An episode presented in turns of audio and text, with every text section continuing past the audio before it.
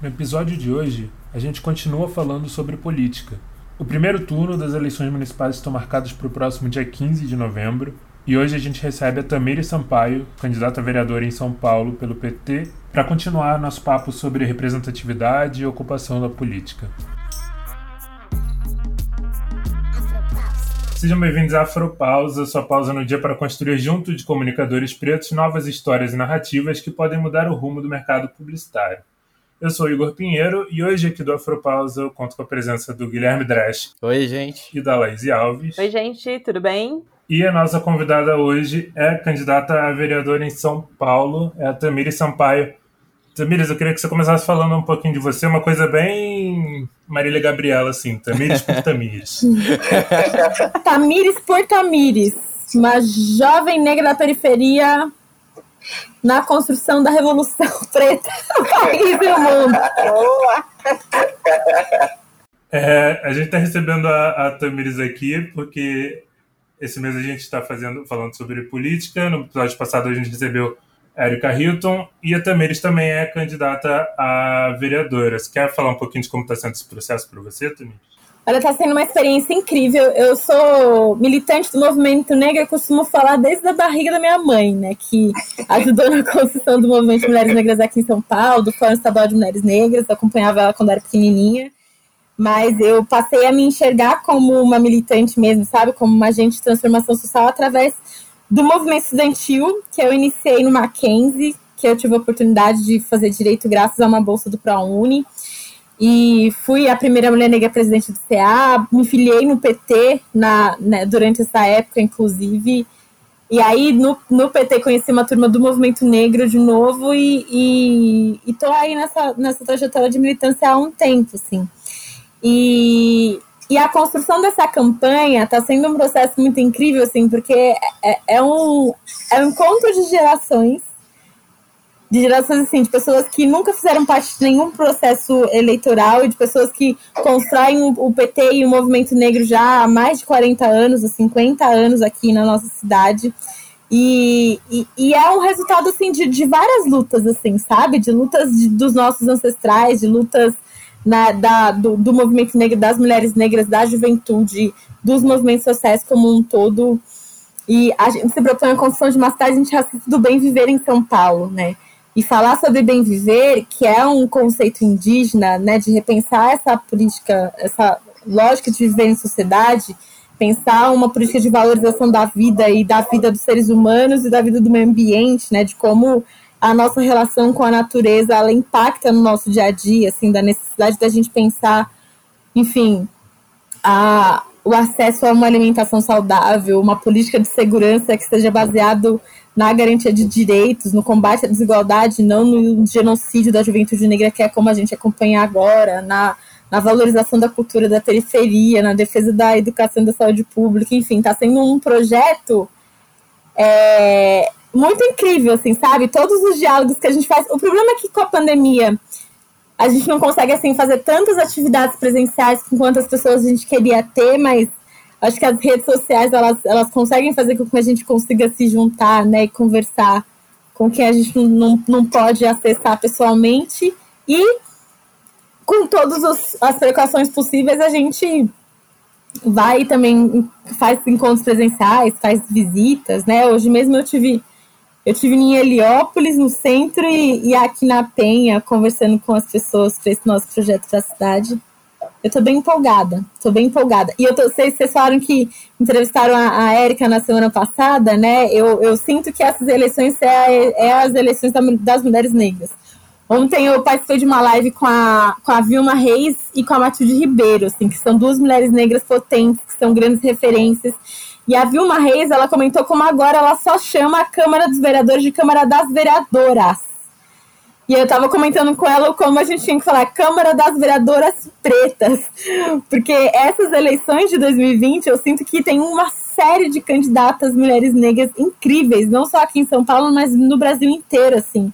E tem uma potência e uma força tão grande nessas candidaturas que eu tenho certeza que a gente vai sair de zero, porque hoje aqui na Câmara Municipal de São Paulo, a gente não tem nenhuma mulher negra vereadora. Na nossa história, a gente elegeu só duas mulheres negras. Isso precisa mudar. Não dá para uma cidade do tamanho de São Paulo, que tem mais de 2 milhões de mulheres negras, não ter nenhuma representante nossa na Câmara. E eu tenho certeza, assim, de que eu espero, pelo menos, de cada partido, a gente vai eleger mulheres pretas potentes que vão virar de cabeça para baixo essa Câmara Municipal a partir do ano que vem. Gente, eu não sei vocês, mas eu dei uma arrepiadinha. e a gente, no último episódio, a gente falou um pouco, acho que foi até a Larissa Santos que levantou esse ponto. Parece que a gente é educado, assim, para não gostar de política, né? Como um projeto mesmo, assim. Então a gente escuta falar pouco quando a gente está na escola, quando a gente escuta as pessoas falando, é, é sempre um discurso academicista, com palavra difícil, em contexto que a gente não consegue se enxergar, assim, né? Eu comecei a ter mais contato, acho que foi no colégio, mas assim, no ensino médio, que eu, no Rio eu passei para a FATEC, lá tinha aquela dinâmica de Grêmio, estudantil, então tinha um movimento assim, nesse sentido. E aí depois na faculdade, que tinha o diretório do, dos estudantes e tal, e aí começa a ser uma coisa mais, mais presente, mas eu acho que até hoje essa, essa má formação política que a gente tem me afeta, tipo, tem coisa que eu ainda preciso pesquisar muito, estudar, e, tipo, Acho que eu estou longe de saber bastante de, de política. Eu queria saber de vocês, quando vocês descobriram a política e começaram a entender melhor, e no seu caso também, eu acho que você já falou um pouco disso, mas se quiser se aprofundar mais um pouco, quando você sentiu essa vontade de mergulhar de vez nesse mundo e ser candidato, etc. Quem quer começar? Para mim também foi, foi mais ou menos ali na quinta, na sexta série. É... Eu, sempre, eu sempre tive o privilégio de ter professores muito bons mesmo na, na rede pública, tendo professores negros muito bons, muito, muito, como eu posso dizer, eles sempre instigavam as, a, os alunos a procurarem, a verem coisas diferentes. É, eu lembro de um professor, o Fábio, e, e, assim, ele tinha dois metros de altura e a gente sempre conversava sobre isso, a gente sempre debatia, e ele sempre falava que os livros não estavam 100% certos, que a gente deveria pesquisar mais, conversar mais e entender o que estava acontecendo à nossa volta. E, e assim, é, essa introdução foi já começou sendo muito importante. Aí teve outros professores também que continuaram fazendo isso, que continuaram instigando e fazendo debates dentro da sala, mesmo você não concordando com o tema, ele falava assim, ó, você vai defender esse tema e o outro lado da sala vai defender tal tema e vamos sair na porrada. E era uma professora minha chamada Cláudia, é, ela até vai se candidatar esse ano, mas eu não vou dar muito biscoito para ela porque eu não vi, não vi as propostas dela, então não posso ficar falando muito. Mas assim, ela também foi uma professora incrível para mim. É, para mim, o início foi com esses dois, assim. Os dois instigaram muito a pesquisa, a procurar saber da onde a gente veio, onde. Quando a gente saber as, as pessoas que estão representando a gente, se, se elas se espelham na gente, se elas vieram de colégio público, se elas entendem o que você está passando ou não. Eles falaram sempre isso, sempre a gente procurar esses detalhes que, que às vezes é muito importante para a gente ser representado. Eu acho que meu início foi esse. E eu só queria comentar uma coisinha que eu falei com o Igor ontem. Que uma das coisas que eu amo no Afropausa é eu poder voltar lá atrás e saber como eu me construí, como me construí hoje. Eu acho incrível isso.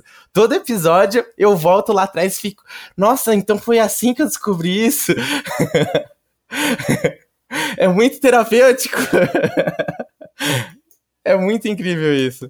Mas o meu início eu acho que foi, foi assim mesmo, foi com esses dois professores que que eu admiro muito. E eu até falei com eles há um tempinho atrás e, e é isso. Um, o meu início foi bem parecido com o do Gui também, é, dentro do espaço da, da escola, de, é, no ensino fundamental. Foi também com uma professora, professora de história, Benedita, maravilhosa, que fazia a gente pensar, trazia é, trazia né, o, conteúdo didático, mas não era só uma replicação ali do que estava no livro, mas tentava puxar um, um ponto de, de interpretação e de reflexão sobre o que estava ali.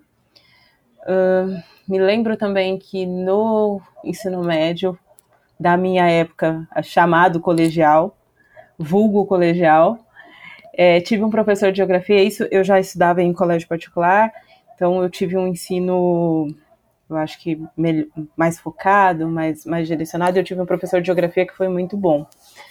É, mas foi o primeiro contato. Mas para mim, eu acho que o contato principal foi durante a faculdade, com a professora Fultini. Ela era professora de economia e geopolítica. Ela me deu aula dois semestres seguidos, mas em uma das aulas ela falou que é da presença coletiva porque ela ia para o protesto, aquele protesto lá que o gigante acordou por 20 centavos.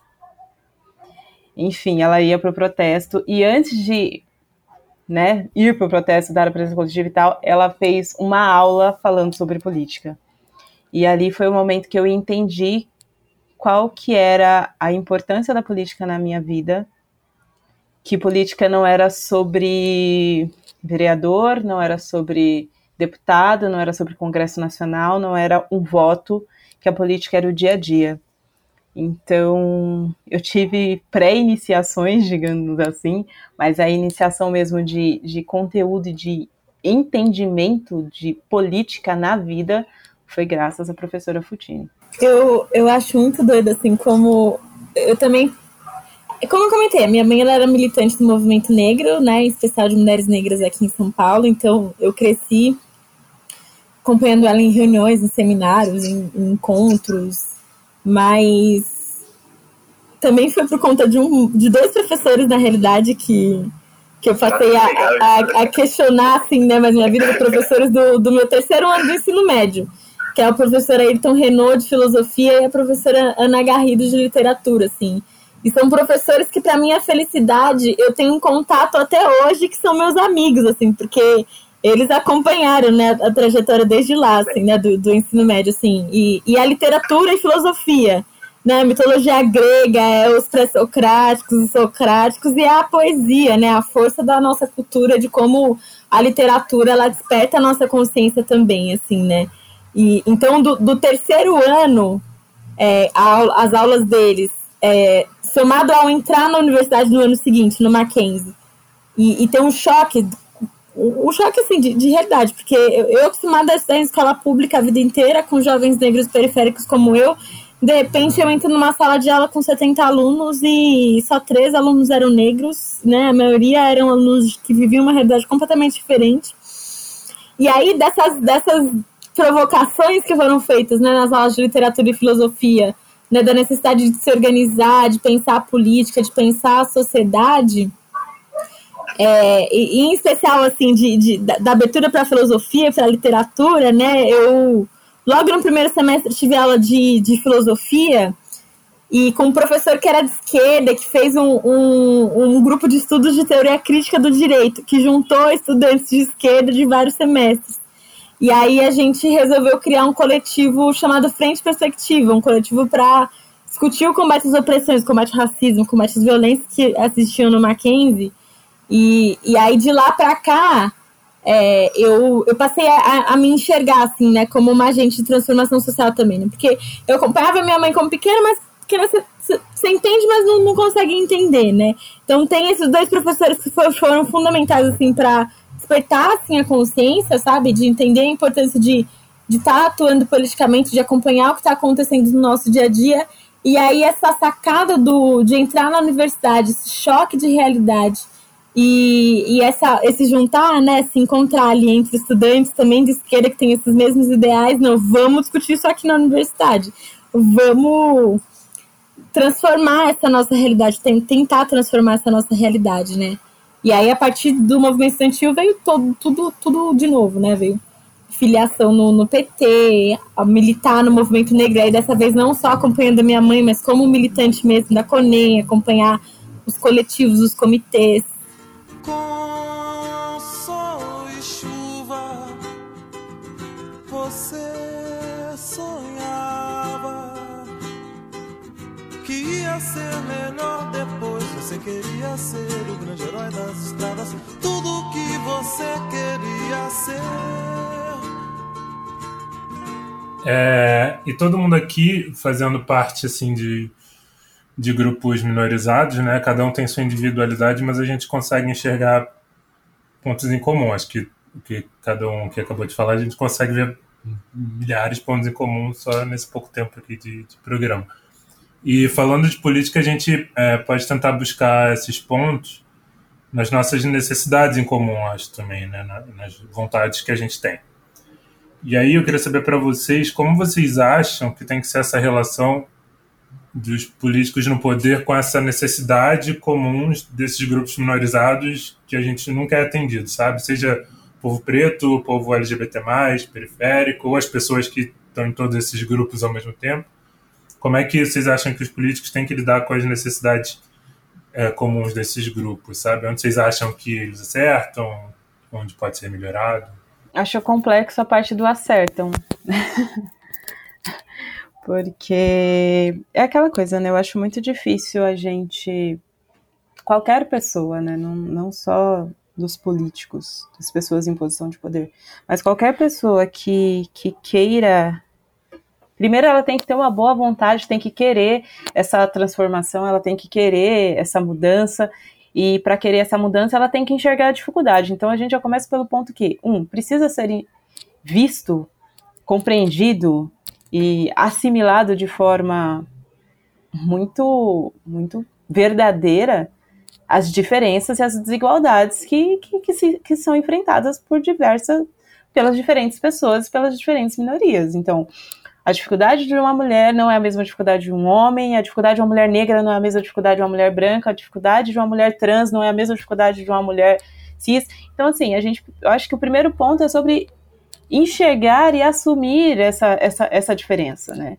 E aí a gente já começa travando, por quê? Porque as pessoas que estão em posição de poder, elas não enxergam, não querem enxergar aparentemente, e não estão dando muita importância para isso. Então, por isso que é fundamental a gente ter iguais a nós em posição de poder, porque as pessoas que estão lá, né, as pessoas iguais a nós estando lá, vão saber exatamente quais são esses gargalos dos quais a gente precisa de ajuda, que a gente precisa de socorro.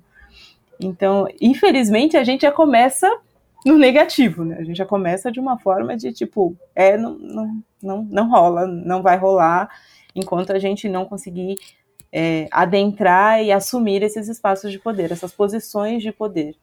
Eu também acho, eu acho meio complicado é, essa parte de, de ver pelas minorias, de ver, porque cada um tem uma necessidade, cada um tem, tem um olhar diferente. É, por exemplo, qual é a necessidade de um povo indígena? Qual é a necessidade do, do homem negro periférico? Qual é a necessidade? Aí a gente começa a fazer esses recortes e começa a olhar para próximo do que, que a gente está vivendo. Por exemplo, eu moro em Guarulhos, o transporte público é horrível. É horrível, é muito ruim. Então, assim, é, como melhorar para essa minha minoria? É, como eu posso me locomover. Então a gente começa a olhar esses pequenos pontos e ver aonde que pode ser mudado essas pequenas coisas para depois olhar para o macro, sabe? Que do jeito que tá hoje, do jeito que, que a gente está sendo representado dentro do, dos poderes, a gente não vai ser visto. A gente vai ser. Sempre a gente vai ser jogado para para o último, pra gente sempre fazer jogado para a última votação. Eles sempre vão votar um salário primeiro do que provar alguma lei que vá beneficiar algum periférico. Vai ser muito mais difícil.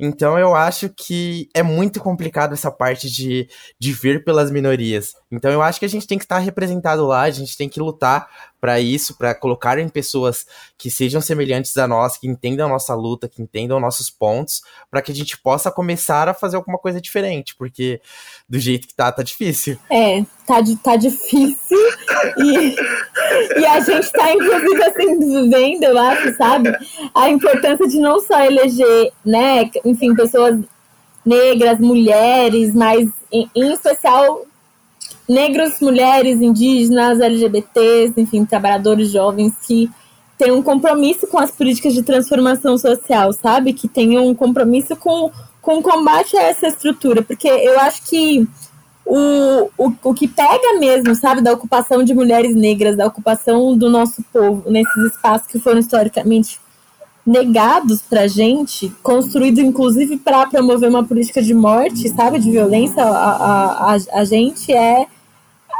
é, é o como que a nossa ocupação nesse espaço o transforma, sabe? Tem a, aquela, aquela frase da, da Angela Davis sobre como quando uma mulher se movimenta, toda a estrutura da, da sociedade, uma mulher negra se movimenta, Sim. toda a estrutura da sociedade se movimenta com ela, é, é, também sobre quando, como, quando a gente ocupa espaços que são e foram historicamente negados para a gente, a gente tem que necessariamente transformar esse espaço, né? Eu acho que a entrada, por exemplo, da, de, de jovens negros na, na academia e a, a quantidade que a gente está vendo de produções é, intelectuais negras, né, do, da, de como a questão racial, do racismo estrutural e do racismo da sua relação com a política, com a economia, com o direito, com a filosofia, com a medicina, sabe, com todas as áreas, como isso está ganhando cada vez mais força, né, e está ganhando cada vez mais força porque a gente passou por um período em que a, a gente foi incluído, né, na, na, na universidade que era um espaço que historicamente sempre foi negado para gente, né? E, e ao, ao, ocupar esse espaço, a gente transforma ele, porque a gente traz pautas, traz temas, traz inclusive formas de pensar que são completamente diferentes né, de tudo está ali. Assim, eu acho que isso também tem, isso necessariamente precisa também estar tá relacionado na política, sabe? Sobre como a ocupação nossa desses espaços de poder precisa ser para transformar essas estruturas como um todo, porque a gente só vai de fato combater o racismo se a gente transformar nossa estrutura social, se a gente combater todas as violências né, e, e, desigualdades que existem. E, e, e, eu acho que existe essa perspectiva, sabe, na, na, na nossa forma de, de pensar a política, de pensar como a gente se organiza.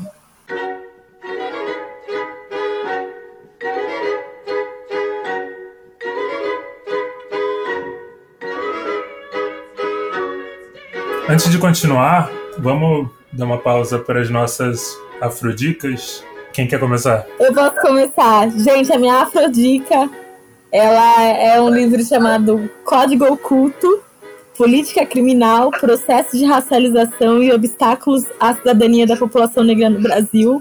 Esse livro é resultado da minha dissertação de mestrado no Mackenzie, que foi orientada pelo professor Silvio Almeida é, eu, como comentei, eu sempre procurei trazer assim, as pautas do movimento negro para a academia, porque eu acho que a gente precisa pensar, né? Como que esse instrumento que é o direito, que é um instrumento de, de, de justificação até de manutenção das violências, eles podem ser utilizados para o combate a essa discriminação, né? Para o combate ao genocídio. E, e é um livro sobre racismo estrutural, sobre política criminal, que eu falo sobre genocídio tem o prefácio do, do, do Silvio Almeida, que foi meu orientador. Tem a apresentação do presidente Lula. Tem a contracapa da Matilde Ribeiro, que foi a primeira ministra de promoção da igualdade racial, que inclusive fez a, a, a Lei 2639, que é a lei que fala sobre a obrigatoriedade da, do ensino da história afro-brasileira nas escolas, que iniciou a discussão do, do Estatuto da Igualdade Racial. E, e tem o pós-fácil do, do Fabretti, Humberto Fabretti, que é o meu. que foi meu orientador do TCC. Então, assim, tem pessoas incríveis nesse livro junto comigo, pessoas que são, foram, fundamentais, assim, são referências tanto na política quanto na academia, assim. E tá disponível, ele é um, é um livro que foi editado pela editora Contra Corrente, tá disponível aí em todos os sites, sites Google, sites da, sites da editora. É, tem e-book também para quem curte e-book, tem livro físico para quem curte livro físico. Essa, essa, é, minha, essa é minha afrodica, gente. Merchan. Aproveitar para fazer merchan. A minha afrodica é, na, na realidade, é um estúdio. Estúdio. Desculpa. A minha afrodica é um estudo da Think Olga que saiu tem pouquíssimo tempo, acredito que essa semana que chama. É um estudo, um infográfico, enfim, que chama Sem a Mulher Negra, a Economia Para. É um estudo bem bacana que fala sobre a realidade econômica da mulher negra. Assim, são pontos bem, bem claros assim de, de, de, de travas raciais. E o quanto essas travas raciais, para a gente não falar racismo toda hora, né? A gente ficar repetindo a palavra, apesar de necessário é, o quanto isso impacta economicamente, não na vida da mulher negra ou na vida da família negra, mas na economia do país.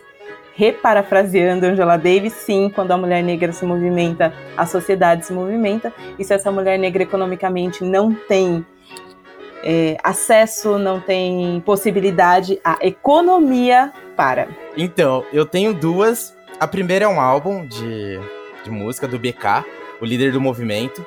Eu achei o álbum muito incrível, achei que é eu sempre acho esses caras muito bons, eles sempre acertam, estão acertando muito bem nos álbuns novos. E o próximo é o Fast Food da Política, que eu acho que eles ensinam política com jogos de uma forma muito boa e muito clara. É... Inclusive falaram para me dar biscoito pro Marcos Bolfin, que falam que é uma pessoa incrível, que cria projetos incríveis e dá aulas maravilhosas. É, eu super recomendo, eu vi os jogos deles e, e assim, eles explicam política de uma forma muito simples e muito didática. Eu acho que a gente precisa disso. É, hoje em dia, principalmente, antes a gente não tinha tanto acesso a essa informação tão fácil, e agora que a gente tem, vamos aproveitar, vamos, vamos entender política de uma forma um pouco mais profunda. E eu acho que é só essas duas, gente. Olha que bonitinho. Nossa, mas o fast food da política é muito bom. Eu conheço duas mulheres que são de lá e elas são incríveis, os jogos são muito legais. Sim, o fast food da política eu achei incrível, de verdade. É muito legal. A minha indicação é um site, uma plataforma, chama Me Representa. Você pode acessar merepresenta.org.br, tem também no Instagram.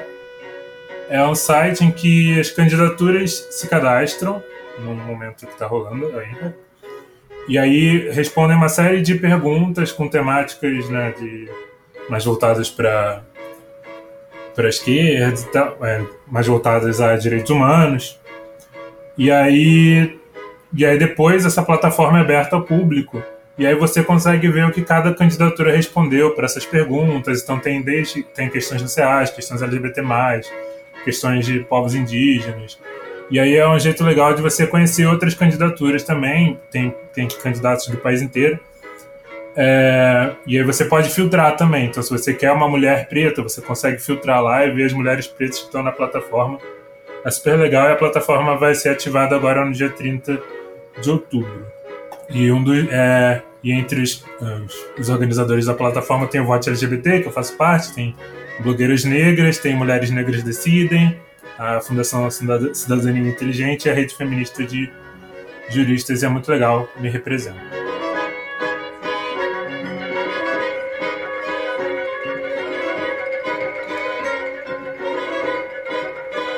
A gente tem visto um crescente, assim, pequeno, mas crescente número de pessoas de, de grupos minorizados ocupando esses espaços de poder onde a gente nunca esteve antes, né? É, a Tamiris, por exemplo, foi a primeira mulher negra a presidir o centro acadêmico da Faculdade de Direito do, do Mackenzie, né, como ela falou, que é uma universidade particular bastante tradicional, né, aqui de São Paulo.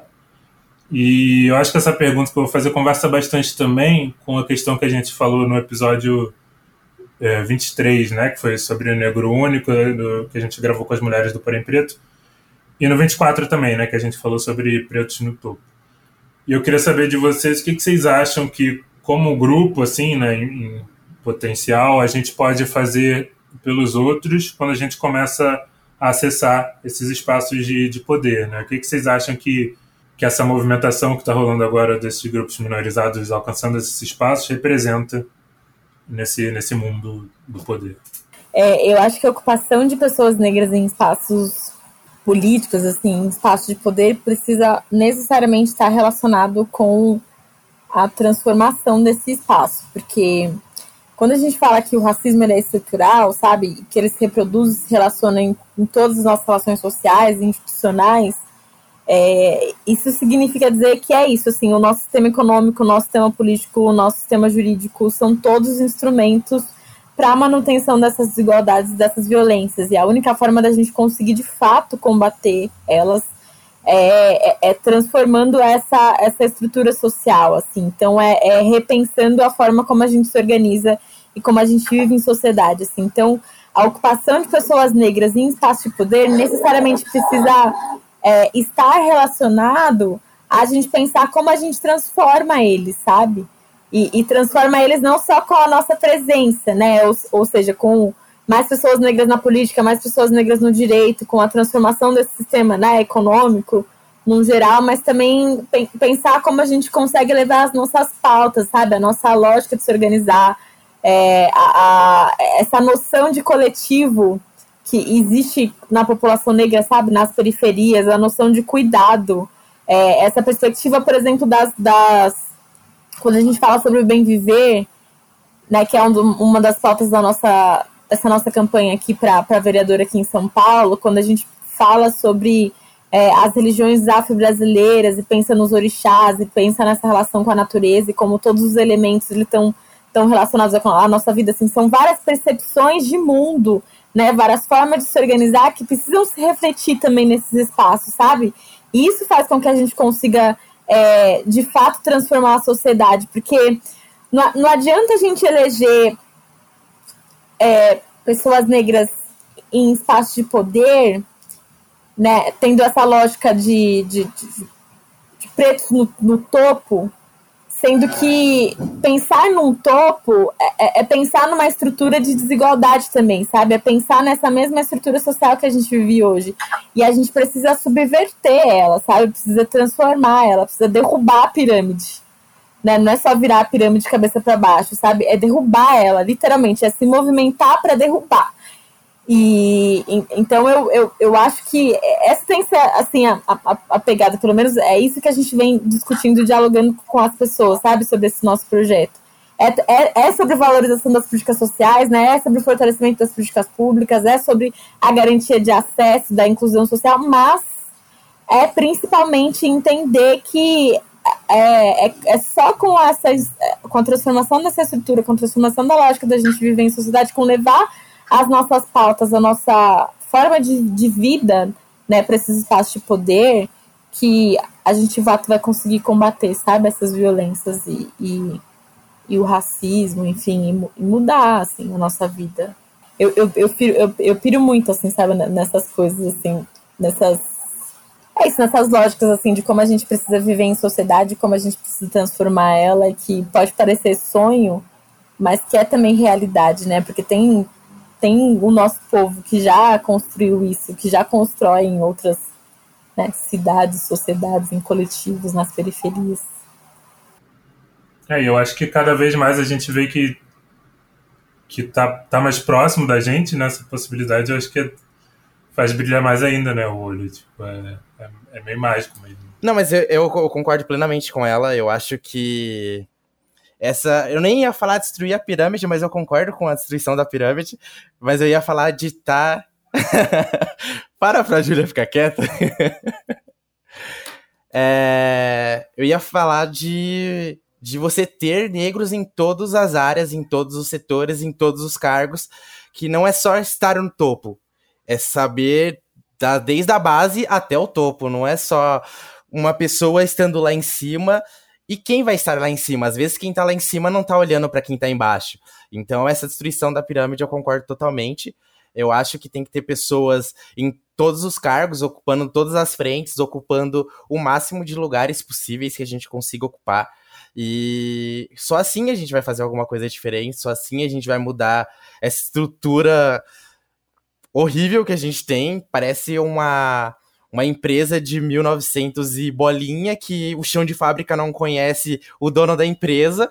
E assim a gente segue vivendo, mas não, não é assim hoje em dia. Hoje em dia a gente tem que trabalhar com uma coisa é, que todo mundo é importante, todo mundo tem que ser representado, todo mundo tem que ter, tem que ter seu espaço, tem que ter, tem que ter seu momento, sabe? Eu acho que, que é sobre isso. Eu fiquei pensando muito no eu, né? Na, na pessoa Laís e o que a pessoa Laís faz.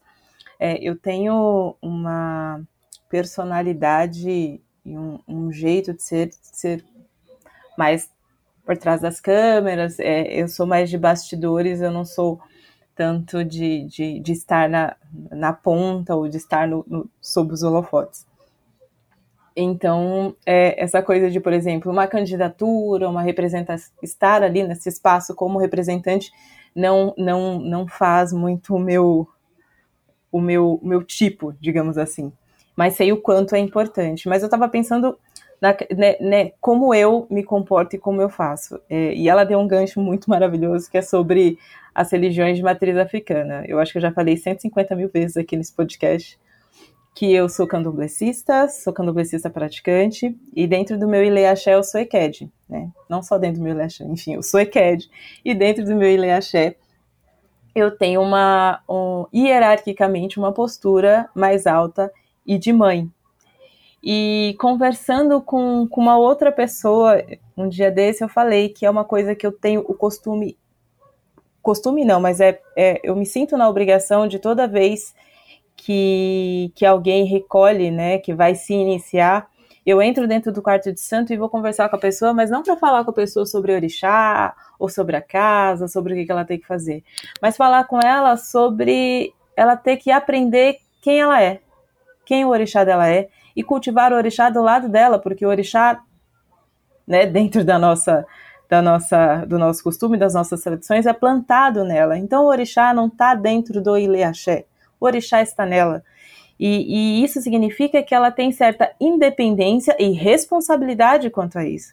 Então, eu, enquanto Eked, acho que eu tenho a obrigação de fazer com que a pessoa entenda isso, né? Que ela tenha essa proximidade, essa liberdade de, de, de essa, dessa convivência próxima. Né? Ela não precisa é, do espaço. Né? O orixá não está no espaço, o orixá não está no chão ali do, do Ileaxé, o orixá não está naquele ambiente. O orixá está com ela. E como mulher que, né, graças a N, N privilégios, que apesar de ser de um grupo minoritário, eu tive meus privilégios e tenho até hoje, de ter concluído o ensino superior e ter acesso à informação, eu acredito que eu tenho a obrigação de trazer essa informação, de levar essa informação para quem não tem, ou no mínimo traduzir para quem não consegue compreender a informação. Então, politicamente falando, eu me posiciono dessa forma, de ser uma ponte, de traduzir a informação, de ser uma ponte de, de, de trazer a, a semente da, da, da reflexão, eu acho que é muito sobre isso, porque quando a gente reflete, quando a gente para para pensar sobre, a gente para de fazer um comportamento de manada e a gente começa a observar e entender que as coisas não estão direitas, que as coisas não estão certas. E quando a gente começa a se questionar, se questionar a si, a questionar o ambiente, a sociedade, a gente muda a cabeça e isso é um movimento dominó. A gente muda a gente, que muda o pai, que muda a mãe, o irmão, a vizinho, e quando a gente vê, né, um mundo utópico e esperançoso, a gente conseguiu efetivamente mudar a sociedade. Então, para mim é sobre isso. Eu, eu não estou nessa posição de estar ali na frente como representante de uma candidatura, mas eu acredito que nesse movimento fazer essa ponte, esse momento de reflexão, eu acho que é a minha postura política.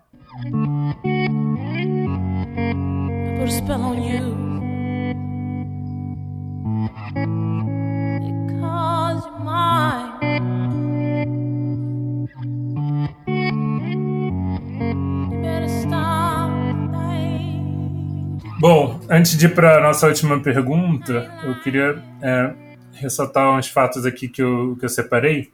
Essa última pergunta vai falar sobre eleição mais diretamente, então eh, eu queria apontar aqui três coisinhas. Primeiro é que ressaltar a importância né, de votar, porque em 2016 em São Paulo a abstenção foi de 22%, que é um número gigantesco. E a outra coisa que a gente acabou não falando no último episódio também é que para a eleição de vereadores as pessoas candidatas dependem do número de votos gerais do, do partido, né? Então acho que essas eleições municipais têm muita essa importância ideológica, assim, que é hora da gente mostrar o que, que a gente está pensando mesmo. E outra coisa também, que esse ano está mais importante do que nunca, é que, assim, vereador é a base do, dos deputados, né, federais e estaduais, e em 2022 vai aumentar o percentual mínimo de votos para cada partido continuar recebendo seus direitos como partido. Então vai acabar que muito partido vai pode acabar ou vai acabar se fundindo com outros para as eleições de, de 2022. Então isso aumenta ainda mais a importância de, de se votar esse ano. Acho que se na sua fala também você quiser falar a respeito disso. Mas é essa última pergunta vai ser uma repetição de uma pergunta que eu fiz no final do último episódio, para aproveitar que a mesa está completamente diferente também. Eu queria saber como vocês estão se preparando e qual a forma que vocês se sentem mais seguros de agir nessas próximas eleições, né? O Gui e a Laís como é, eleitores e a Tamires como eleitora e como candidata também. Dentro da minha casa, eu sou meio que um formador de opinião. Eu, eu meio que, que levo a direção onde minha mãe e meu irmão vão votar. Então eu me, eu me sinto nessa responsabilidade de indicar pessoas boas, de indicar pessoas que, que eu vi que, que querem fazer uma diferença, que vão fazer isso. É, eu sempre tive o pavor de chegar no, numa fila para ir votar e ver gente pegando papelzinhos no chão e indo votar naquelas pessoas. Eu, eu acho aquilo. Ela, aquela pessoa tá me ofendendo fazendo aquilo, sabe? Eu sempre, eu sempre tive essa formação de opinião. Porque eu lembro até hoje, minha mãe fala assim, ó, faz a minha colinha, eu sempre coloco a colinha da minha mãe, dou pra minha mãe. Aí meu irmão chega, ah, não sei quem votar, toma a colinha, vota nessas pessoas, porque essas pessoas são importantes. E Na assim, minha casa é igual, Gui. Sim, sim, a gente tem essa meio que, que função de formadores de opinião. Então eu acho que, que eu, eu sempre tô, eu sempre tô pesquisando, eu sempre tô olhando, analisando, vendo se é isso mesmo, conferindo conferindo novamente que aquela pessoa tem, um, tem uma formação legal, tem um histórico legal, tem é de algum movimento ou não. Eu sempre olho isso porque eu sei que tem pessoas que eu vou ter que debater com minha família, que vai ter o churrasco da família, que eu vou ter que debater com certa pessoa e eu tenho que estar tá bem, e eu tenho que estar tá focado ali, porque senão a gente desfaz os laços familiares. E, e, é real isso, porque as últimas eleições foram, foram muito cruéis, foram bem difíceis. Saí de grupo de família, revoltado. e assim, eu, eu, eu me acho nessa importância de, de formar opinião, então eu tenho bastante cuidado com quem eu voto. Então eu sempre pesquiso muito bem. É, eu, eu tenho uma, uma postura bem parecida com, com a do Gui aqui, como o Igor falou, de ser meio que o ponto referencial da casa. É, ano passado, inclusive, lutei muito. Sim, nossa. lutei demais sangue. até o último segundo. Mas, infelizmente, não tivemos sucesso. Mas, assim, essa coisa de, tipo, ah, pegar, abaixar no chão e pegar, assim, um, um adendo importante para mim, que é a porta da minha casa fica impraticável porque eu moro muito próximo a uma zona eleitoral, assim, não dá 100 metros. Então fica complicado a porta da minha residência. Mas assim, é, eu também tenho um pavor disso. Eu acho que é isso. A pessoa realmente ela está me ofendendo de uma forma muito clara, porque, enfim, ela tá, ela não teve o mínimo de, de cidadania, de exercício de cidadania, de parar para pesquisar, pelo menos, com, em quem ela iria votar. Assim, é, é muito complicado e nessas horas eu fico pensando, mas por que, que será que, por que, que o voto é obrigatório, né? Deveria ser opcional. Mas isso é assunto para outro, para outro podcast, né? Para outro episódio. Mas já chamei polícia porque vieram fazer boca de urna para mim, já arranjei briga na porta da escola. Eu sou essa pessoa que arranja confusões quando eu me sinto invadida nos meus direitos de cidadã. Mas é, é eu tenho. é, eu tenho. Eu, eu confesso que essa minha postura e essa minha identificação racial mais ativa, ela eu devo em grande parte a uma parte das pessoas que estão aqui nesse podcast e as outras pessoas negras que eu conheci e convivi é, na agência onde eu trabalho hoje. E desde então eu tenho me posicionado a consumir é, é a, a ordem, a prioridade de consumo de serviços, etc., mudou. Né? Antes eu, eu ia pelo ah, produto X ou serviço X. Hoje eu tenho uma ordem que é uma mulher negra, depois uma mulher indígena, depois uma. Enfim, eu tenho uma ordem. Infelizmente eu não voto em São Paulo, Tamires, me perdoa. Eu sou da região metropolitana. Eu voto em Itapevi, desculpa. Mas então eu estou no posicionamento hoje de vou pesquisar uma candidata negra, uma mulher negra para votar como vereadora. É, para prefeito, eu até tinha explicado antes a situação aqui em Itapevi. ela está um pouquinho atípica, mas eu tenho eu, eu, eu tenho essa, essa postura de vou procurar. Meu voto é para uma mulher negra. Eu preciso pesquisar e encontrar uma mulher negra que tenha valores próximos aos meus, é, prioridades próximas às minhas, ideais próximos aos meus. Assim. Lógico que a gente nunca vai achar é, uma pessoa igual, né, que pensa do mesmo jeito, afinal somos todos diferentes, mas que esteja minimamente alinhada ao que eu acho importante. Então, essa, essa é a minha forma de preparo é, para essas eleições e lembrando a todos de levar o álcool em gel, álcool spray, não deixem de usar máscara, distância de no mínimo um metro do cidadão da frente. Dois.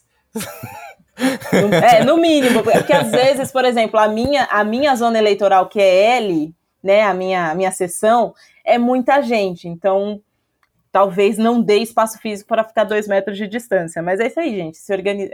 Não pode esquecer né, que a gente está no meio de uma pandemia, a, a data da eleição mudou por conta de uma pandemia, então a gente não pode esquecer de lembrar as pessoas desses pequenos cuidados básicos que fazem parte do nosso dia a dia, que é usar máscara sempre que sair de casa, que é usar o álcool em gel e lavar as mãos com frequência. Não, fundamental. Inclusive, acho que a construção da, da campanha tem sido muito difícil. Eu sou uma pessoa que gosta muito de pegar, assim, né? sentir calor humano, trocar energia, ficar perto, abraçar, e, e, não pode fazer nada disso, assim, né?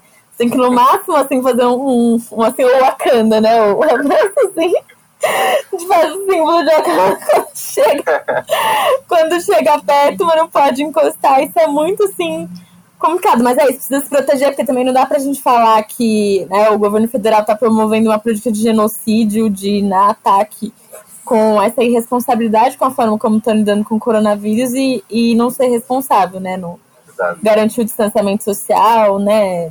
Utilizar a máscara, o álcool gel, tudo isso. Eu, mora eu e minha mãe em casa, né? E minha mãe, eu tenho a felicidade de ter uma mãe que é uma mulher negra de esquerda, que sempre votou no PT, em partido de esquerda, então eu cresci. É, às vezes a gente briga com algumas pessoas da nossa família, e a, a galera, eu sempre, enfim, como tenho essa, essa, essa, essa consciência política, assim, né, já, já de muito tempo, então sempre falei com, com as minhas amigas, né, então essa, essa pegada de ser, de, de ser uma pessoa que é, que é referência, né, em relação à eleição, não só para a família, mas para amigos também, eu, eu sempre tive é, esse, esse, cuidado, sabe, de, de pesquisar as candidaturas, de, de avaliar as propostas, de ver a história, e de, e de indicar. E, e desde 2000, e, eu acho que em especial nas últimas eleições, né? É, essa questão de votar em candidaturas negras, em especial em mulheres negras, isso se tornou assim muito central é, na, na minha vida, assim. E a construção dessa nossa candidatura para vereadora aqui em São Paulo tá sendo um processo também, assim, porque é isso, assim, eu, eu falo, converso com as pessoas, eu me apresento, apresento a minha história, eu falo qual é a função do vereador, assim, porque eu acho que é fundamental que as pessoas entendam qual é a função, e tem muita gente que não sabe qual é a função do vereador, o que a gente pode de fato fazer, assim, sabe, quais são, né, o que, que é o processo de legislar, né, de promover projetos de lei, é, a, a função de aprovar e fiscalizar a execução do orçamento público municipal, de representar a população, de, de estimular a participação popular e, so, e social, assim. É, então, eu, eu, falo muito sobre o que, que um vereador pode de fato fazer para, a partir disso, falar sobre os projetos, sobre as nossas ideias e para ouvir o que, que, as pessoas acham também, né? Então, eu sempre procuro falar sobre como essa, esse número de abstenção está é, tá relacionado a um projeto de criminalização da política, que está relacionado a, de fato, assim, a fazer com que a, a maioria da população não acredite que o voto pode ter um potencial de transformação, porque é isso que está acontecendo, assim, tem muita gente que está desiludida com a política, que acha que o voto não faz diferença, é por isso, inclusive, que elas chegam na frente da, da escola e pegam qualquer papel e digita qualquer número na urna, né, porque tem uma, uma desesperança muito grande, assim, então essa nossa campanha, ela passa muito por falar com as pessoas, falar, não, olha, gente, faz muita diferença o seu voto, a sua participação é fundamental, e você tem que estar nisso, e assim, não começa na campanha e nem termina no dia da eleição, assim, sabe? Precisa ser um acompanhamento que passa por todos os quatro anos de mandato, porque é, para acompanhar como que os, os, projetos e as propostas que foram apresentadas e construídas durante a campanha estão sendo implementadas. É, e se o candidato que, que votou não ganhou a eleição, precisa acompanhar do mesmo jeito, porque quem ganhou tá ali legislando, né, fiscalizando, aprovando o orçamento e está é, interferindo, sabe, nas nossas vidas, no nosso dia a dia.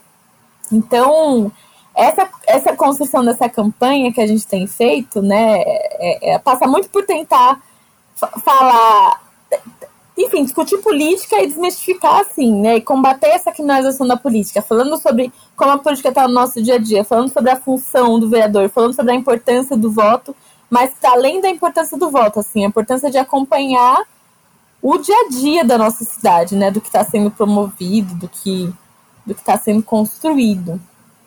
E para quem está ouvindo, gente, não esqueça, 13011, dia 15 de novembro, para vereadora aqui em São Paulo. É, eu tava pensando aqui o quanto seria incrível se cada pessoa conseguisse conversar igual a gente conversou com você, com os políticos que, que tinham interesse de, de votar nessas pessoas.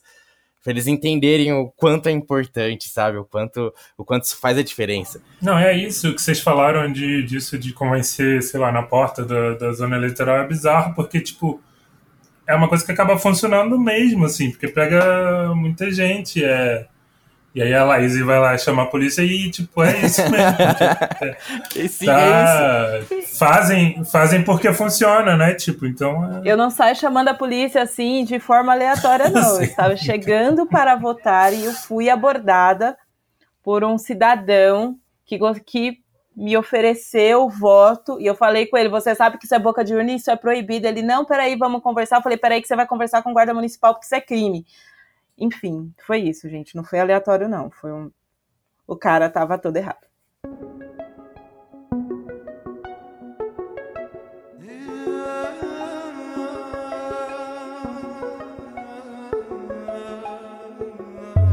Você abusou da minha boa vontade. Não merecia ter tido a posse da chave que abria caminhos que nenhum homem jamais desbravou.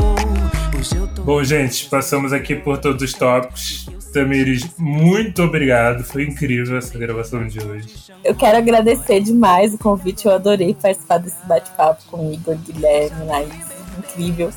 Eu tô nas redes sociais como soltamires.sp no, no Instagram e no Facebook. E arroba soltamires underline sp no Twitter. É Tamires Sampaio 13011 que é o nosso número da nossa candidatura para vereadora aqui na cidade de São Paulo, é 13 do PT 011 de SP. Não dá para esquecer, até rima, vejam. é, enfim, tô muito feliz, assim, eu sempre fico muito feliz de, de fazer esses bate-papos, porque eu acho que renova, sabe, energia, a esperança, essas trocas são muito bacanas. É uma pena que durante a pandemia a gente não consegue se encontrar presencialmente, né, mas esses encontros virtuais, eles aquecem o coração, assim, né? E renovam energia. Então, muito obrigada. Espero que tenham gostado. Acompanhe nas redes. No dia 15 de novembro, quem for de São Paulo, vote 13011 por uma cidade antirracista e bem viver. E quem não for de São Paulo, indiquem a nossa campanha para quem conhece daqui. Muito obrigada, gente. Um beijão. E é legal porque, tipo, a gente fica. Eu tava, por exemplo, mais.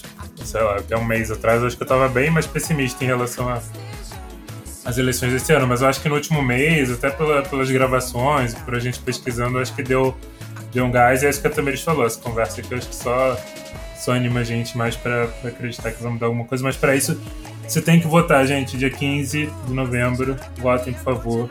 Então, Tamires, obrigado de novo pela participação, Laís e Guilherme, Obrigado também. Obrigada, Sim, achei, achei a mesa hoje incrível, achei vocês maravilhosos e, e é isso.